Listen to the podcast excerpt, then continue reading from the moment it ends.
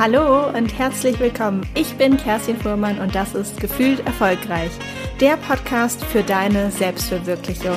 Gefühlvoll, selbstbewusst, stark. In dieser Podcast-Folge spreche ich mit einer wahren Powerfrau. Clara Fuchs ist Autorin, Mentaltrainerin und Bloggerin.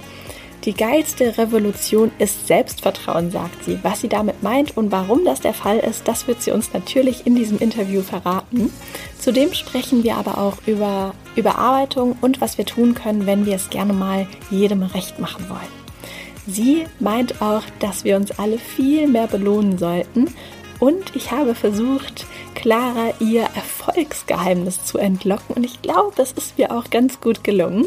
Sie ist ja wirklich eine sehr erfolgreiche Autorin und auch Bloggerin.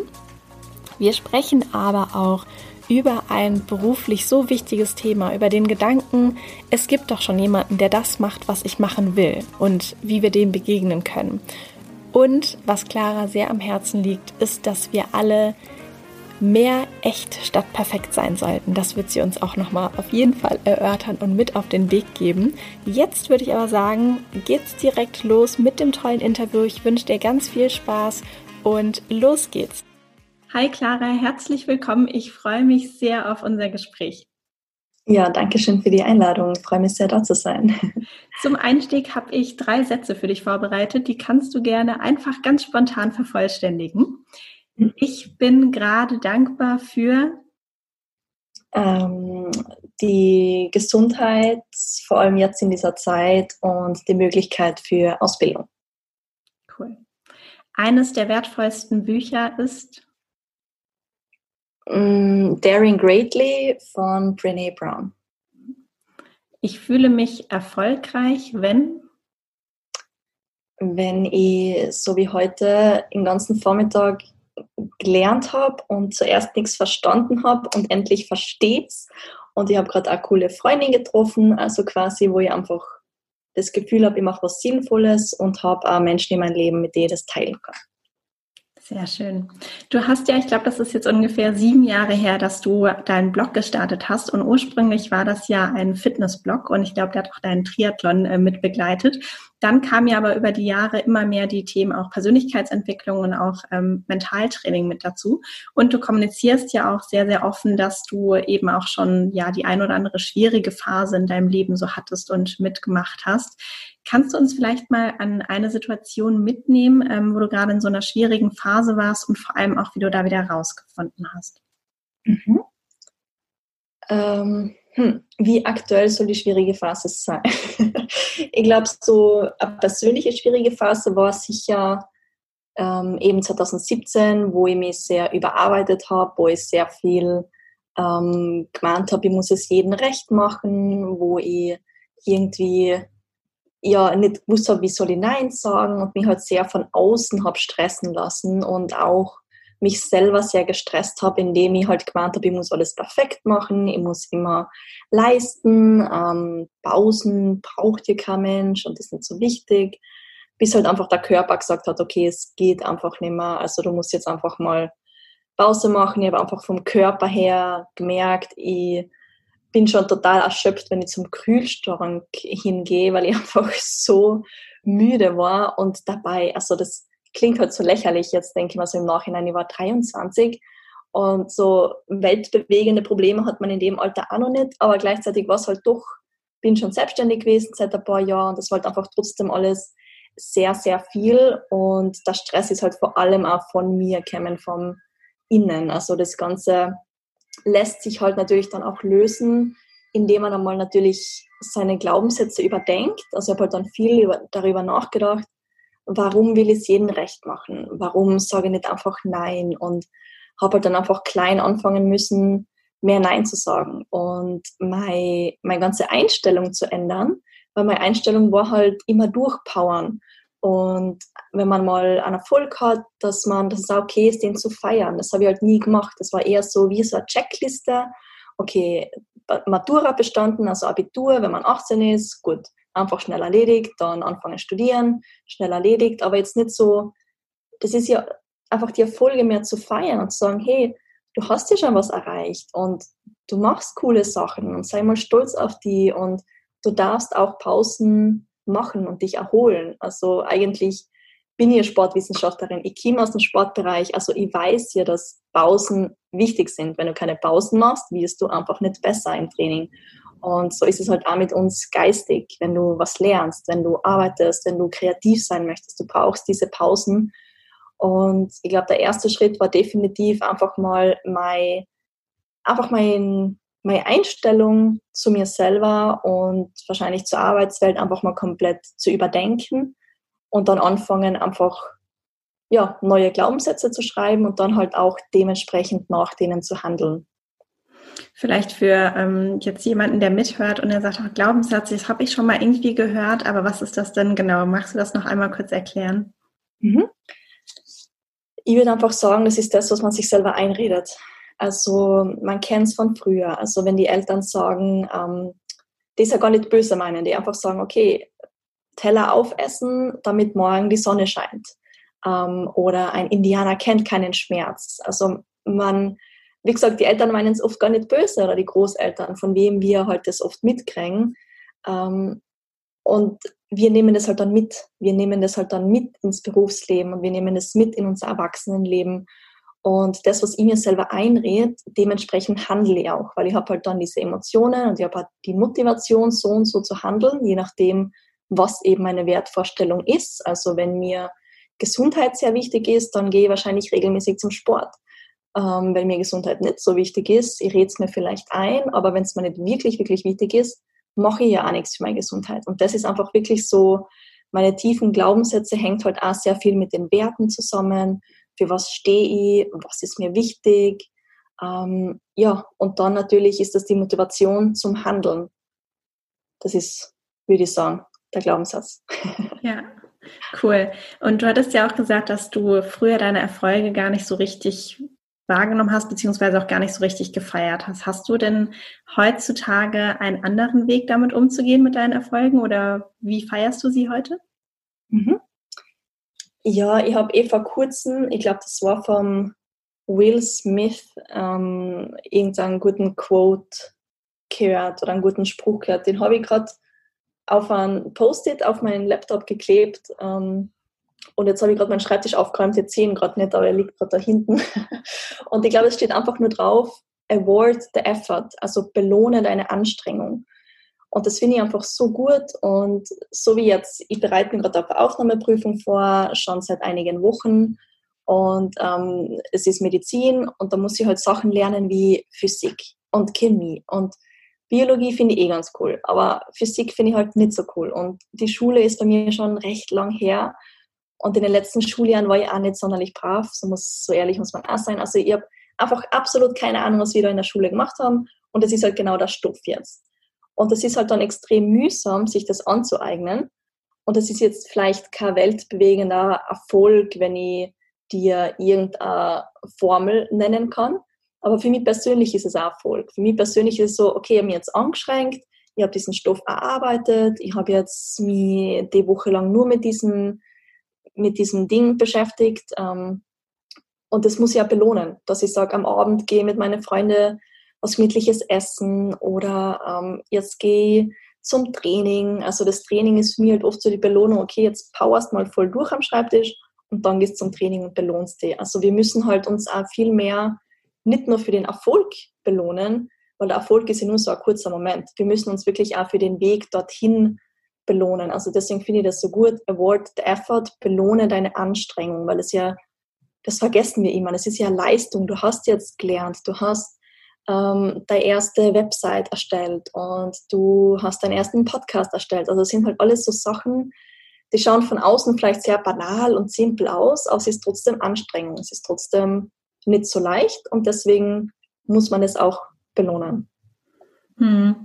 Was ich auch ganz äh, gerne mache mit meinem Freund, das haben wir so ein bisschen auch als Routine ähm, established sozusagen, ähm, ist, dass wir abends einfach nochmal, nicht jeden Tag, aber sehr oft überlegen, so was waren vielleicht auch drei Highlights von unserem heutigen Tag.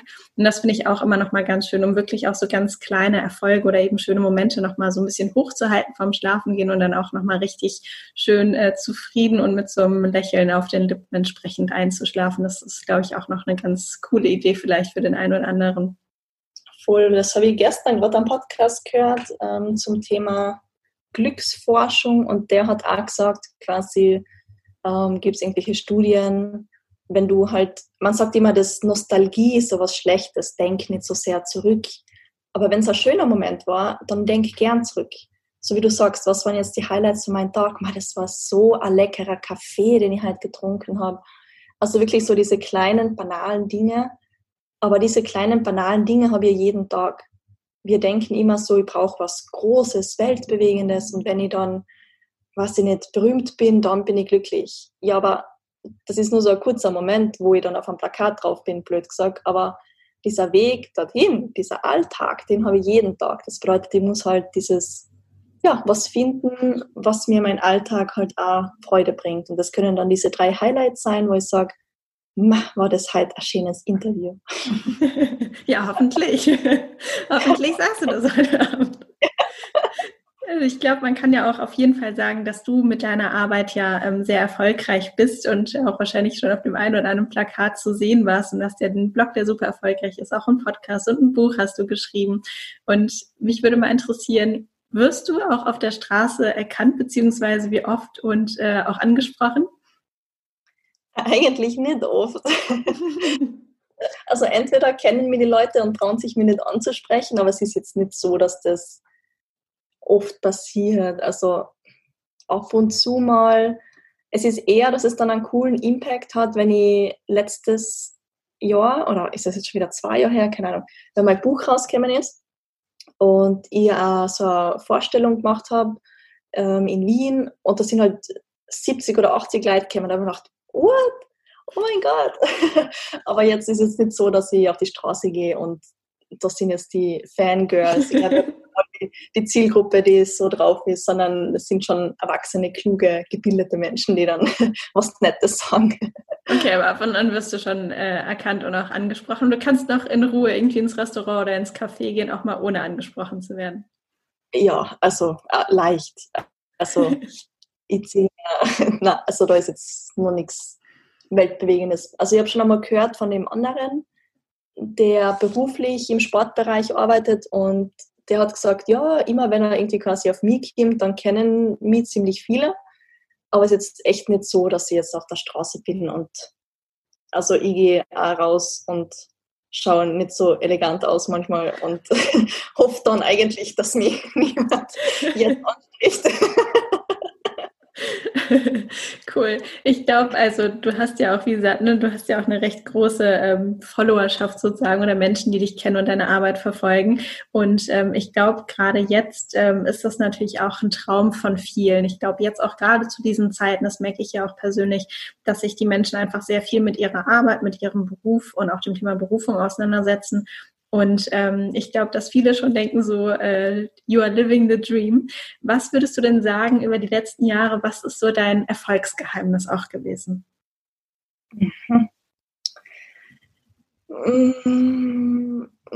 Ich glaube, dass ich einfach mache. Also, das ist jetzt kein weltbewegender Tipp, aber halt einfach so, ich glaube, sehr viele denken halt extremst viel nach und sehr viele hindern sich mit dem eigenen Perfektionismus, den ich am Anfang auch angesprochen habe. Aber der Perfektionismus ist sehr oft eher, wenn man ehrlich ist, ein Schutz. Es ist einfach diese Schutzhülle. Soll ich jetzt die Website in diesem Pinkton machen oder soll ich es etwas dunkler pink machen oder etwas heller pink machen? Es ist scheißegal, in welchem Pink diese Website ist. Das kann man dann, das habe ich jetzt erst ähm, letzten Sommer gemacht, habe ich echt viel Geld in ein Branding investiert, in ein gescheites Logo und am Anfang, also es schaut eigentlich voll schier aus, alles, was ich vorher gemacht habe. Das einfach irgendwie. Und ich würde es jetzt im Nachhinein, bin ich klüger, würde es sicher anders machen. Ähm, und ich habe früher auch diesen Perfektionismus gehabt, wirklich, wo ich mal ein E-Book geschrieben habe vor ein paar Jahren und das habe ich dann ewig hin und her geschoben. Na, und das Cover könnte ja noch ein bisschen mehr rosa sein und die Schrift ein bisschen größer. Na, das passt schon. Es muss einfach mal raus, weil das gibt dir dann so viel Selbstvertrauen. Oder der erste Moment gibt dir kein Selbstvertrauen. Du denkst dir, oh mein Gott, jetzt ist es raus. Ich lache mir jetzt nicht alle Leute aus. Aber wenn dann die erste Person das kauft und du auf einmal 5 Euro von einer fremden Person überwiesen kriegst, dann ist es so, oh mein Gott, da hat jetzt echt wer etwas von mir gekauft. Und das gibt dir halt extrem viel Selbstbewusstsein. Und das gibt dir halt dann auch wieder Geld, um das wieder investieren zu können. Ähm, aber ich glaube, sehr viele beschäftigen sich mit sehr vielen unwichtigen Dingen. Vor allem im Unternehmertum ähm, geht es halt wirklich auch darum, die Sachen die umsatzrelevant sind, zu machen. Also vor allem als Frau, du musst halt auch über Geld reden und was ist wichtiger, dass die Landingpage fertig ist, dass die Leute den Kurs kaufen können oder ob der Header drei Millimeter größer oder kleiner ist. Das ist halt einfach egal. Und das ist halt oft so dieser Schutzmechanismus. Ah, okay, das muss perfekt sein, das muss schöner sein und toller sein. Eigentlich steckt einfach die Angst dahinter. Und wir haben alle Angst. Also ich habe auch noch, bevor ich meine Buchvorstellung gehabt habe, habe ich im Taxi noch gegoogelt, okay, wie geht das eigentlich? Also ich weiß auch nicht, wie alles geht. Also mein Blog habe ich so aufgebaut, da war links einfach ein YouTube-Tutorial, so baust du mit WordPress einen Blog und rechts habe ich halt dann einfach das so gebaut. Also ich bin nicht gescheiter oder toller oder besser wie andere, sondern ich glaube, ich mache einfach und ich kann mir halt auch sehr vieles begeistern. Also man braucht halt schon eine gewisse Begeisterung, für das, was man macht. Das bedeutet nicht, dass es immer lustig ist. Das ist es auch nicht. Also wenn was Technisches nicht funktioniert oder Buchhaltung oder also es ist genauso viel, äh, manchmal Sachen, die halt nicht so toll sind.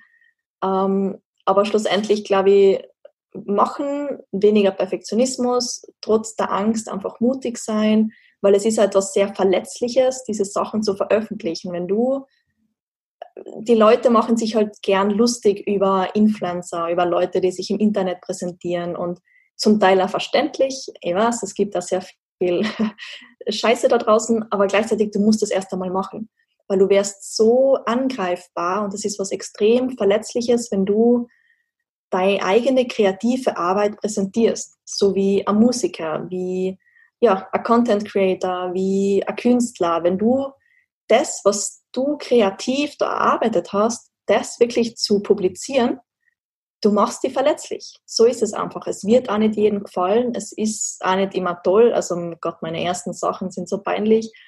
Aber wenn es da, wenn du zurückblickst, nicht peinlich ist, dann hast du zu lange gewartet. Jetzt denke ich mir, okay, jetzt habe ich echt schöne Sachen, die ja halbwegs ästhetisch ausschauen, aber meine ersten Sachen, die haben halt nicht so schön ausgeschaut. Aber ich habe trotzdem Leid, die sich dafür begeistern haben können. Cool, ich finde das auch total ähm, wichtig, dass du nochmal gesagt hast, gerade auch die finanzielle Komponente, weil ich kann mich noch zurückerinnern, als ich in den Schluss gefasst habe, okay, ich mache mich jetzt selbstständig, war es erstmal, okay, To-Do-Liste, was ist zu tun, Logo entwickeln, Branding, die richtigen Farben und darauf kommt es ja gar nicht an. Und dann habe ich mich aber doch ähm, umentschieden und gesagt, ich werde jetzt erstmal versuchen, mit meiner Arbeit auch Geld zu verdienen und quasi das erstmal ein Plus auf meinem Konto ist. Und dann kann ich mir überlegen, ob ich es investieren möchte, auch in welche Sachen. Und ich sehe es auch immer wieder, oder höre eben auch immer wieder, dass ähm, vor allem auch Frauen erstmal ganz viel auch ausgeben, bevor sie dann gucken, ob was reinkommt. Das heißt, ich mhm. verstehe jetzt von dir, dass du auch eher eine Person bist, dass du sagst, okay, ich gucke erstmal, dass ich was reinhole und von diesem Plusbetrag, von diesem Guthaben entscheide ich dann, möchte ich ein Investment tätigen oder nicht. Das ist ja das Coole in einem Online-Unternehmen, du musst ja nicht so viel investieren. Also mein Blog ganz am Anfang, was ich mal gekauft habe, war vor sechs Jahren die Domain. Was kostet der Domain? 12 Euro. Und der nächste, die nächste Investition war, glaube ich, 80 Euro, dass ich einen größeren Speicher habe und mehr Fotos hochladen kann. Also ich war ja damals auch Studentin, ich habe ja auch kein Geld gehabt, aber das war trotzdem ganz cool. Dass, ja, man kann mit sehr wenig Mittel auch viel erreichen. Also man darf da halt auch nicht so viele Ausreden haben. Ich glaube, es ist auch so der Klassiker, viele Ausreden. Ich habe keine Zeit, ich weiß nicht, wie das geht. Aber alles, was wir machen, gibt es schon. Es gibt schon Leute, die podcasten, es gibt schon Leute, die Online-Kurse verkaufen, es gibt schon Leute, die Bücher geschrieben haben. Das bedeutet, ich gehe hin ins magische Internet, geht zu Google und google mal den ganzen Blödsinn auf Deutsch und auf Englisch und dann finde ich eh massenweise Tutorials und massenweise Anleitungen, wie ich das alles machen kann. Also es gibt jetzt zu starten, du bist immer nur recht früh dran, es ist noch sicher noch nicht so spät für alles und gleichzeitig spät genug, dass es halt schon viele gibt, die das vor dir gemacht haben, die viele Fehler gemacht haben und jetzt von ihrer Erfahrung berichten können. Glaubst du denn, wenn jemand jetzt zuhört und sagt, ach, eigentlich Podcast und ein Blog und auf Instagram aktiv zu sein zu einem bestimmten Thema, da hätte ich Lust drauf, aber ich sehe eben auch, dass so viele schon da draußen aktiv sind, vielleicht auch ein paar genau zu dem Thema, zu dem ich gerne aktiv werden möchte. Glaubst du, es ist trotzdem noch ein guter Zeitpunkt, jetzt zu starten? Mhm. Ja, auf alle Fälle, weil es so wie jetzt sind, eben ich bin ja viel in der Blogger-Szene, aber auch in der Coaching-Szene und viele, die schon lange jetzt quasi Blogger, Influencer sind, die machen jetzt auch viel so ihr eigenes Ding, viel so ihr eigenes Unternehmen, ähm, ganz viel im Modebereich und gefühlt hat jeder zweite Blogger jetzt ein eigenes Modelabel. Aber sie machen es trotzdem, weil es halt das von dir noch nicht gibt. Also es gibt zwar schon unzählige Modelabels und es gibt schon so viele, ich denke mal, nicht, die schauen am Prospekt dran, es gibt schon wieder neue gesunde Teesorten, also diese weiß ich nicht, Eistees, die es halt immer neue gibt. Und denke so, hey, jetzt hat diese Firma einen Tee und dann hat die Firma auch noch einen Tee und wer soll denn das alles trinken? Aber es geht trotzdem, die überleben trotzdem alle. Und was ich ganz wichtig finde, jetzt wenn man so in dem Bereich startet, wo wir sind, wo du quasi deine eigene Personal Brand bist, die Leute gehen vor allem zu dir, weil sie zu dir wollen. Also das ist halt auch sehr viel, wenn man selber über sein eigenes Kaufverhalten nachdenkt, das ist halt auch sehr viel Sympathie und sehr viel Wertevermittlung. Und ähm, es hat auch schon andere gegeben, habe ich dann gesehen, die das machen, was ich mache. Ähm, ich habe es halt damals nicht gewusst ähm, und man hat auch sehr ähnliche Inhalte und bin auch schon mal mit denen verglichen worden. Aber trotzdem sind wir ganz unterschiedlich von der Art. Manche sind halt vielleicht sehr spirituell, reden aber genau über das Gleiche, wie ich. Ich bin halt lieber mehr diese fundierte wissenschaftliche. Und ich sage nicht, dass das eine besser ist wie das andere. Aber mir spricht halt dann XY mehr an. Es ist gleich wie, es gibt so viele italienische Restaurants. Ähm, du bist aus Hamburg, es gibt sicher einige Italiener. Oder was ist bei euch ganz viele Fischrestaurants? Wie heißt ja. das? Okay, es gibt ganz viele Fischbrötchenverkäufer. Aber warum gehst du dann immer genau zu dem hin? Weil es da dort am besten schmeckt, weil gerade da der Verkäufer so cool ist, ähm, weil da der Tisch dunkelblau ist und nicht grün. Also das sind halt dann, es gibt unzählige italienische Restaurants, es gibt unzählige Fischbrötchenverkäufer, aber du gehst zu dem, wo du einfach die besser aufgehoben fühlst. Und so ist es bei uns auch. Wir machen vielleicht ähnliche Inhalte, aber manche finden Person X cooler, manche finden Person Y cooler und das darf man nicht persönlich nehmen, weil wir sind hier genau gleich. Wir haben auch unsere Freundin und wir gehen zu unserer Freundin und nicht zu einer anderen Person. Also das ist halt auch sehr viel Sympathie. Ja, das ist auch immer ein ganz wichtiger Punkt, zum Beispiel, den ich auch in meinem Erstgespräch mitgebe, zu sagen, hör dir es an, mach vielleicht ein paar Erstgespräche und hör einfach auf dein Bauchgefühl und guck, wo du sagst, okay, mhm. ich glaube, hier bin ich gut aufgehoben, hier habe ich einen Rat zu der Person. Das heißt ja nicht, dass dann die Person, für die du dich entscheidest, die einzig wahre ist oder die Expertin oder der Experte mhm. und alle anderen nicht, sondern es mhm. ist wirklich einfach dieser persönliche Faktor, der dann entscheidet und ähm, es ist absolut okay. Ja, und ja. gleichzeitig fand ich den Vergleich auch richtig schön mit dem Italiener, weil es gibt ja auch nicht nur ein Restaurant, das jetzt die Berechtigung hat, ähm, Pizza und Pasta zu verkaufen. Und das genau. sehe ich auch ganz häufig, dass man merkt vielleicht mit einem Thema, dass da schon Experte so ein bisschen drauf sitzt auf diesem Thema und ganz viele dann sagen, na ja, aber das Thema gehört doch schon ihr oder ihm und wird von, von ihm oder ihr ähm, auch besetzt. Aber es gibt ja niemanden, der das für sich völlig beanspruchen kann. Und deshalb ähm, finde ich das auch ganz wichtig, dass man sich da voll austoben darf und auch alles machen darf und sich alles nehmen darf, was man möchte. Ich habe da letztens auch, ähm, weil ich, ich habe früher immer gedacht, eben auch, man muss quasi ganz bei den Ersten dabei sein. Und natürlich, es hat einen Vorteil, beim Start dabei zu sein, quasi wenn du die erste Person bist, ähm, die ein iPhone entwickelt. Der hat natürlich einen Vorteil. Aber gleichzeitig, wenn du, wenn es das iPhone schon ein paar Jahre gibt und das ist immer noch recht neu, aber das bedeutet nicht, dass die anderen Hersteller nicht auch coole, ähm, wie heißt das, Touchscreens machen können. Also du siehst zwar die ersten und die haben vielleicht schon, sind halt groß in diesem Thema und sind bekannt, weil es die ersten waren, aber es bedeutet nicht, dass kein Platz mehr für dich ist, sondern du sollst nicht gleich machen, sondern du sollst es besser machen. Und das ist dann wieder der Vorteil, wenn man nachher kommt, dass man sieht, okay, wie haben die das gemacht? Wie kann ich es noch besser machen? Und das ist dann wiederum ein Vorteil eigentlich. Würdest du sagen, dass es darum geht, das besser zu machen oder manchmal auch einfach darum, es anders zu machen? Ähm, naja, besser ist natürlich sehr subjektiv. Also was bedeutet wieder besser? Ähm, ich würde sagen, man muss sich selber treu bleiben, was auch immer das bedeutet, ob das dann unter Anführungszeichen besser ist oder anders. Natürlich soll es ein bisschen anders sein, weil ich bin davon überzeugt, eine Kopie ist halt nie so gut wie der Original. Und wir sind sowieso alle total anders. Das bedeutet, wenn ich einfach auf mich selber höre, was finde ich cool und dann ein bisschen mit meiner eigenen Zielgruppe, mit meiner eigenen Community über das rede, weil die Community sagt dir eh, okay, na, das Blau schaut eh nicht cool aus, nimm das andere Blau. Da muss nicht ich mir selber die Gedanken machen, aber also quasi, dass ich mit mein eigenes Gefühl, was mir gefällt, mit der Community, weil das ist schließlich ja die Zielgruppe und die, was es auch kauft, der muss es auch gefallen. Natürlich muss ich schon halbwegs daran denken, umsatzrelevant, gibt es da einen Markt für das? Und das muss ich schon denken, aber gleichzeitig natürlich auch vor allem mir selber treu bleiben. Du hattest ja vorhin auch über ähm, Selbstvertrauen gesprochen und ich hatte im Vorfeld ja auch nochmal alle deine Kanäle ein bisschen genauer angeguckt, um mich äh, für das Interview vorzubereiten und da bin ich über einen Satz gestoßen, den fand ich äh, richtig, richtig cool und zwar das geschrieben, die geilste Revolution ist Selbstvertrauen. Warum siehst du das denn so? ja, weil man mit Selbstvertrauen so viel mehr machen kann. Weil es ist halt jetzt immer, wie gesagt, ich komme aus dem Sport und da ist halt immer darum gegangen, trainieren, dass du dünner wirst, dass du schöner wirst. Aber das bedeutet ja nicht, dass du die dann besser fühlst. Also natürlich, Sport gibt ein gutes Gefühl, aber es ist einfach mal was anderes, wenn ich sage, ich mache was für meine mentale Gesundheit, dass ich sage, ich arbeite schon auch gern äußerlich an mir, so ist es nicht. Ich gehe auch gern zum Sport, dass ich mich besser fühle und sexy fühle. Ähm, aber trotzdem, die Veränderung, die größte Veränderung kommt immer von innen von meiner eigenen Identität und was ich von mir selber halt.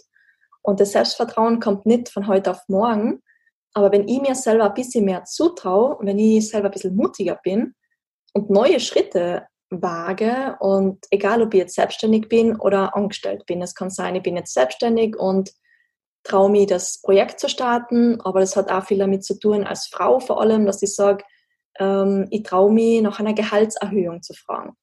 Und allein das zu machen, steigert schon mein Selbstvertrauen. Und das ist dann eben die coole Revolution, wenn ich sage, hey, ich fühle mich stärker, ich kann was. Weil wir sind halt immer so gut darin, uns schlecht zu machen und uns ja, negative Sachen einzureden und dass wir nichts können. Das bedeutet, ich muss einfach mal umdrehen und sagen, hey, na, anstatt mich selber fertig zu machen, mehr bewirken und vor allem auch generell in der ganzen Gesellschaft ähm, Frauen bekriegen sich ja auch so oft, sind ja eher die Frauen, die sich äh, Neid und keine Ahnung was. Und wenn ich selbstbewusst bin und so happy mit mir bin und happy mit dem bin, was ich mache, dann habe ich keinen Grund, eifersüchtig zu sein oder neidisch zu sein. Das bedeutet, wenn ich Selbstvertrauen habe und wenn es mir gut geht, dann kann ich andere auch viel mehr motivieren und die mitreißen und sagen, hey cool, lass uns das zusammen machen. Also ich kann halt einfach viel, viel mehr bewirken, wenn es mir selber gut geht und quasi an meiner eigenen mentalen Gesundheit arbeite. Wie kann man denn beginnen, so ein bisschen so ein paar Mini-Steps, um das eigene Selbstvertrauen entsprechend zu stärken oder weiter aufzubauen? Mhm. Ähm, sich mal die Frage zu stellen, was will ich eigentlich? Ähm, und das ist natürlich eine sehr große, offene Frage, weil da, bis man da natürlich die Antwort findet. Aber ich finde, der beste Satz ist Action creates clarity. Das Handeln erschafft Klarheit. Und dieses Handeln ist halt extremst wichtig, vor allem wenn es ums Thema Selbstvertrauen geht. Natürlich, ähm, was wir ganz am Anfang gehabt haben, ist wichtig, einfach mal mental zu arbeiten, okay, was habe ich für Glaubenssätze, wie denke ich über mich selber, warum denke ich so. Das hat viel mit einer quasi gezielten Selbstreflexion zu tun, dass ich wirklich einmal gezielt über solche Dinge reflektiere. Aber natürlich nur denken alleine, mit dem käme ich nicht so weit. Deswegen, ich muss schon auch irgendwann anfangen zu handeln. Und das immer wieder, was wir auch schon gehabt haben, das ist halt sehr was Verletzliches. Da fühle ich mich sehr unsicher, wenn ich was mache, was ich noch nie gemacht habe. Wenn ich ähm, das erste Date nach einer Scheidung. Da hat man natürlich null Selbstvertrauen bei sowas zum Beispiel. Und gerade dann, je öfter ich was mache, desto mehr Selbstvertrauen kriege ich. Oder ähm, zum ersten Mal ins Fitnessstudio gehen, wenn ich zum Beispiel vielleicht noch nie in meinem Leben Sport gemacht habe. Das ist auch was sehr Verletzliches, was sehr Unsicheres, was auch voll okay ist. Also wir, manchmal hat man so das Gefühl, man darf auch nicht unsicher sein in so einer Gesellschaft. Man sieht halt nur diese Powerfrauen und die Männer, starke, was nicht, die alle nur so stark ausschauen. Und da gibt es keinen Raum für diese Verletzlichkeit.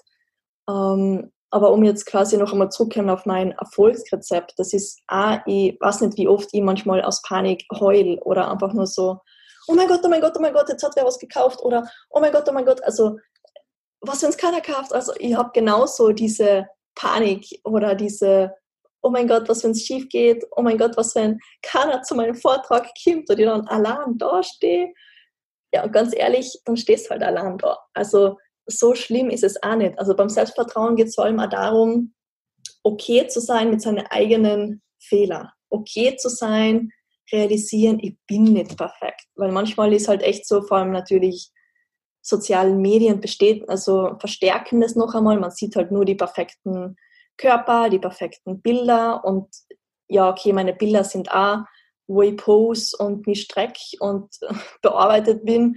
Ähm, deswegen versuche ich zumindest authentisch zu sein in den Stories und im Podcast und sobald ich halt den Mund aufmache.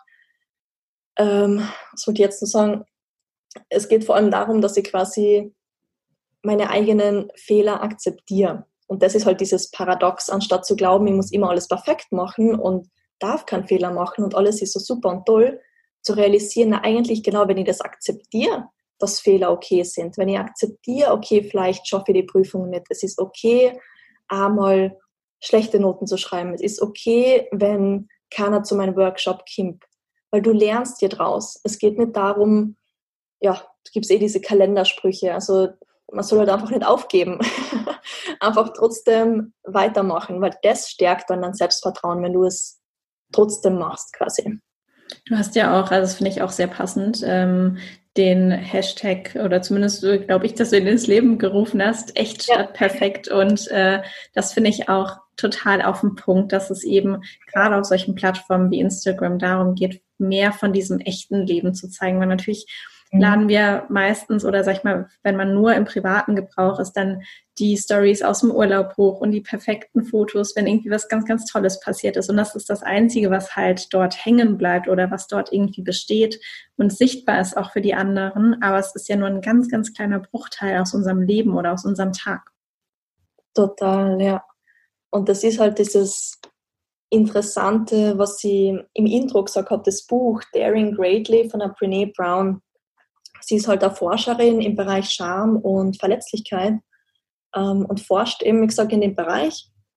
Und sie sagt es halt so cool oder halt sehr viele coole Sachen, aber unter anderem das, dass wir Menschen halt eben uns verstecken hinter diesem Perfektionismus, ähm, hinter, diesen, hinter dieser harten Schale, weil wir Angst haben, authentisch zu sein, weil wir sind alle soziale Wesen, wir wollen ja alle zusammengehören, wir möchten zugehörig sein, was voll okay ist. Also wir sind alle, wir alle haben dieses Bedürfnis. Ja, du, jeder hat das.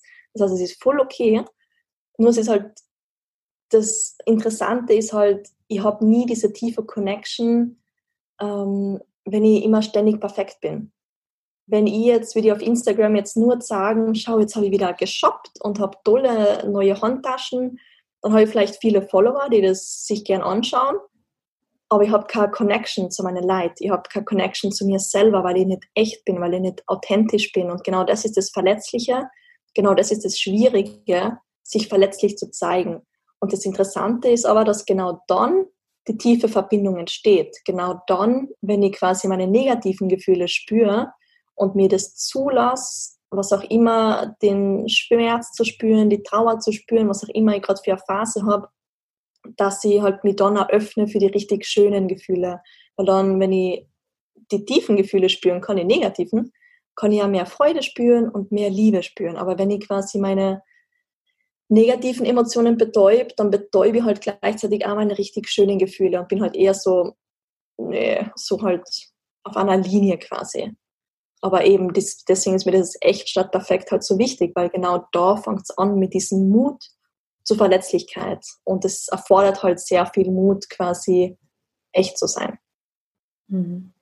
Ein Großteil von deiner Arbeit findet ja auch tatsächlich online statt, zum Beispiel auch über Instagram. Und äh, trotzdem hattest du ja letztens im Juni dir ähm, vorgenommen, einen Monat Digital Detox und auch Instagram Detox zu machen. Ähm, vielleicht kannst du da noch mal kurz berichten, warum du das überhaupt gemacht hast, gerade weil ja Instagram für dich auch ein wichtiger Kanal ist und vor allem, wie das war und ob es geklappt hat, die 30 Tage auszuhalten ohne Instagram und äh, ja, ohne Digital. Ja, ich habe vor einem Jahr, eineinhalb Jahren, habe ich so ein Buch gelesen. Ähm, ich glaube, das ist der deutsche Titel ist eh gleich, Digitaler T-Talks von T-Talks, Detox von Carl Newport, ähm, so ein wissentechnischer Forscher oder irgend sowas. Und der hat eben geschrieben, was halt so die sozialen Netzwerke mit uns machen und warum wir so süchtig sind. Also da sind wir zum Teil ja gar nicht selber schuld, sondern wie halt diese ganzen Apps kreiert sind, dass wir halt so viel Zeit darin verbringen wollen. Und das hat mich zum ersten Mal so wirklich mal zum Nachdenken gebracht, so, oh mein Gott, was mache ich eigentlich auch da drinnen? Und wie viel Zeit verbringe ich da drinnen?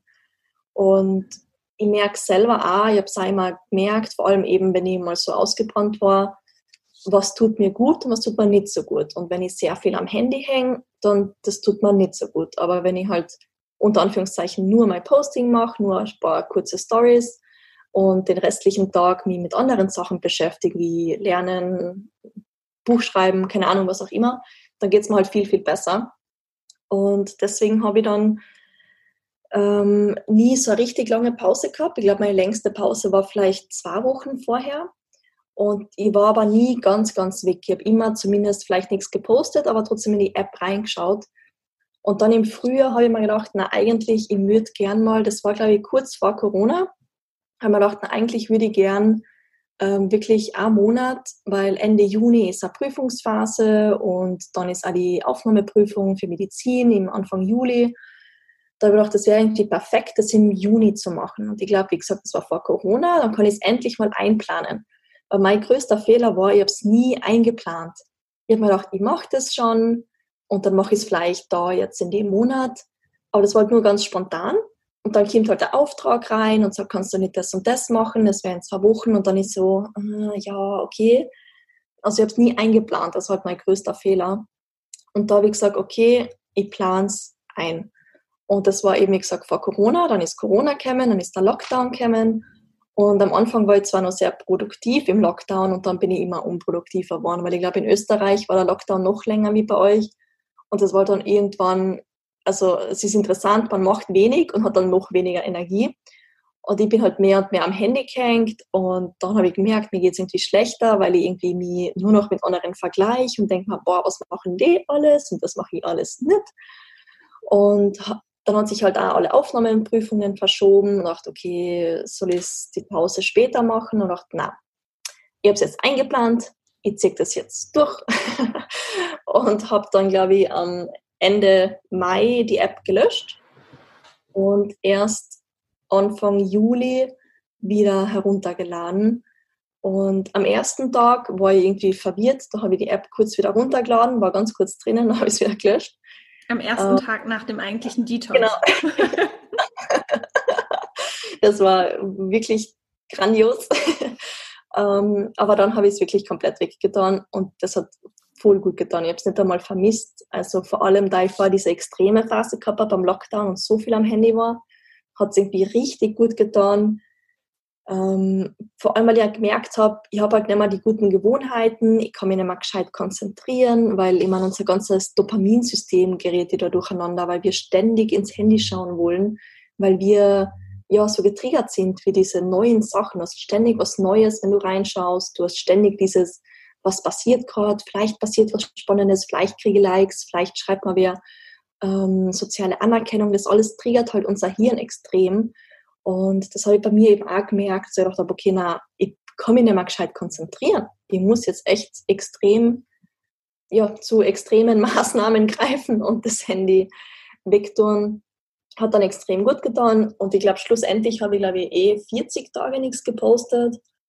Und ich habe das Gefühl, ich habe absolut nichts verpasst. Also ich bin dann wieder reingegangen, schaue durch den Feed und es war so unspektakulär, jeder postet nur genau das Gleiche. Und ich meine, ich poste auch immer genau das Gleiche, also so ist nicht, aber halt Influencer XY ist immer noch Nachhaltigkeit und da ist immer noch Mode und da ist, also das ist einfach so total unspektakulär. Also man verpasst wirklich nichts, weil wir haben immer Angst, wir verpassen was, aber wir verpassen nicht so viel. Ich glaube, viele haben auch Angst, gerade wenn man den äh, Instagram-Channel natürlich auch einfach beruflich nutzt eh, oder einfach eine Community dahinter hat, dass die Leute danach weg sind. Und wenn du jetzt sagst, nur 30, 40 Tage ist das ja auch nicht mal eben nur ein Wochenende. Hast du mhm. denn da auch ähm, in deiner Zahl der Follower einen Unterschied gemerkt? Oder sind die eigentlich alle einfach da geblieben und haben auf dich gewartet? Ich habe ehrlich gesagt gar nicht so genau geschaut. Ähm, ich glaube nicht, dass ein großer Unterschied ist, weil, wie gesagt, ich habe schon einmal früher so eine Pause gehabt, da war ich mal zwei Wochen weg. Aber grundsätzlich, ähm, das merke ich bei mir selber. Also manchmal bin ich mehr am Handy, manchmal bin ich weniger am Handy. Ähm, ich schaue ja auch nicht jeden Tag alle Postings von allen an. Und ich glaube, das vergisst man manchmal. Wir arbeiten zwar mit dieser App, ähm, und verdienen auch unser Geld damit und finden Kunden und alles darunter. Aber jetzt unter Anführungszeichen normale Leute, die jetzt nichts mit dem am Hut haben, die sind ja auch nicht ständig online. Die folgen vielleicht dir, weil sie die cool finden und deine Inhalte cool finden. Und das sind ja die Leute, die dir treu bleiben und die werden jetzt nicht in Panik geraten, wenn man am Monat mal weg ist, weil die leben auch ihr Leben. Die haben auch Sachen zu tun und ob die mal ein paar Postings mehr oder weniger sehen, der, der Kreis dreht sich weiter. Also das ist wirklich nicht so schlimm und das ist auch wieder dieses Selbstvertrauen, man muss es halt ausprobieren und spüren und merken, es ist nicht so schlimm, weil schlussendlich nach 30 Tagen ist man nicht vergessen. Vielleicht noch ein Jahr, aber ich denke mal, dass ich glaube, ähm, die Sophia Thiel ist es, ähm, also jetzt wieder Influencer-Bereich im Sportbereich. Ich glaube, die hat vielleicht mehrere Millionen Follower, also halt echt sau, sau viel Follower, ähm, einen riesengroßen YouTube-Channel. Aber die hat, glaube ich, ein richtig orges Burnout gehabt, weil die ist seit letzten Mai nicht mehr online gewesen. Aber trotzdem war sie ja auch noch, wer sie ist. Also das ist jetzt nicht so, also und wird sie jetzt wieder zurückkommen, da denkt man, okay, cool, wie geht's ihr jetzt? Und dann schaue ich wieder auf ihr Profil vorbei, wie geht's ihr, wie entwickelt sie sich weiter? Also wenn ich, vor allem wenn man einer Person schon länger folgt, das ist vielleicht okay, wenn man die Person nicht kennt und sie ist 30 Tage nicht online, gut. Aber jetzt, wenn man der Person vielleicht schon ein halbes Jahr folgt oder noch länger und die Inhalte gern anschaut, die Leute, wie gesagt, haben auch was zu tun. Also die sind jetzt, sind jetzt auch nicht so von uns besessen und alles dreht sich um uns, was man halt manchmal im Ego sein glaubt, dass so meine Follower, dabei so wichtig sind wir nicht, sondern die haben auch ihr eigenes Leben und wenn sie die cool finden, dann bleiben sie auch. Und zudem kann man es ja auch einfach offen kommunizieren. So hattest du es ja auch gemacht und gesagt, genau. hier Leute, übrigens, ich bin jetzt mal raus, wahrscheinlich für einen Monat und melde mich, wenn ich wieder zurück bin. Und dann weiß ja auch jeder oder zumindest jeder, der es dann in dem Moment gesehen, mhm. gelesen hat, auch einfach, was Sache ist. Genau. Und ich finde, das ist auch sehr wichtig, da ja ich sehr viel in dem Bereich mentale Gesundheit mache und Stress und Sport, mir ist halt auch wichtig, selber Grenzen zu setzen und selber auch mit Integrität zu leben. Also quasi will ja nicht nur sagen, hey Leute, macht's Pause und geht's mal weg von Instagram, wenn ich sowas selber nicht machen kann. Also es ist halt extrem wichtig, so walk your talk. Also du musst halt auch für das stehen, was du sagst. Und deswegen will ich das natürlich auch gerade deswegen auch offen kommunizieren und sagen, okay, ich bin jetzt weg, wem es nicht passt, tschüss, wem es passt, wir sehen uns wieder. Also einfach, da muss man halt, glaube ich, selber ein bisschen hart sein und einfach sagen, das sind meine Grenzen und ich muss mir selber etwas Gutes tun. Ja, und ich glaube auch da wieder das, äh, das Thema Selbstvertrauen, auch da wieder das Vertrauen in sich selbst haben, in die Community, dass auch alles okay ist ja. ähm, und die richtigen Menschen da auch einfach bleiben und einem da auch nicht böse sind oder sonst was. Was würdest du denn vielleicht noch gerade so ein bisschen zum Ende der Folge dem, äh, dem Hörer oder der Hörerin mitgeben auf den Weg? Mhm. Echt statt perfekt. Einfach wirklich sich mehr, man muss wirklich dazu sagen, sich trauen, authentisch zu sein, sich zu trauen, einfach zu realisieren, hey, ich bin nicht perfekt. Der Körper, man wird nie zu 100% zufrieden sein. Manche haben, was ich nicht, sind mehr der Apfeltyp und werden aber lieber gern Sanduhrtyp und dann ist es genau umgekehrt. Die anderen möchten lieber das sein. Einfach realisieren, ich bin nicht perfekt und das ist auch okay. Ich kann trotzdem hinarbeiten, die beste Version von mir selber zu werden. Ich kann trotzdem zum Training gehen, weil es mir Energie gibt, weil es mir Lebensqualität gibt, weil es meine Gesundheit stärkt. Also wirklich mehr einfach echt sein und sich ja trauen, sein eigenes Ding zu machen, seine eigenen vielleicht schrägen Gewohnheiten zu akzeptieren und sich selber nicht so zu verstecken. Cool, super. Vielen Dank für das schöne Interview. Danke auch. dass du heute dabei warst bei dieser Folge. Falls du Lust hast auf noch mehr Inspiration, konkrete Übungen, Coaching-Übungen, Arbeitsblätter und auch Empfehlungen für Bücher, Dokus und alles, was spannend ist, dann komm super gerne, falls du noch nicht dabei bist, in den Gefühlt Erfolgreich Letter. Das ist ein Newsletter, der ein bis zweimal im Monat erscheint und gebündelt kurz und knapp die wesentlichen, wichtigen, informativsten und inspirierenden Dinge zusammenfasst und in dein Postfach schickt. Ich freue mich sehr, wenn du dabei bist. Du kannst dich ganz einfach anmelden auf meiner Website kerstinfuhrmann.de, findest du hier auch in den Show Notes. Und zur Begrüßung erhältst du auch ein kleines Geschenk und zwar eine Anleitung zur Erstellung von deinem persönlichen Vision Board mit aber auch nochmal einigen Arbeitsblättern, wie du eben deine Vision finden kannst. Das passt hervorragend zu dieser Podcast-Folge. Ich wünsche dir jetzt einen wunderschönen Tag, alles Gute für dich und bis im gefühlt erfolgreich Wetter. Deine Kerstin.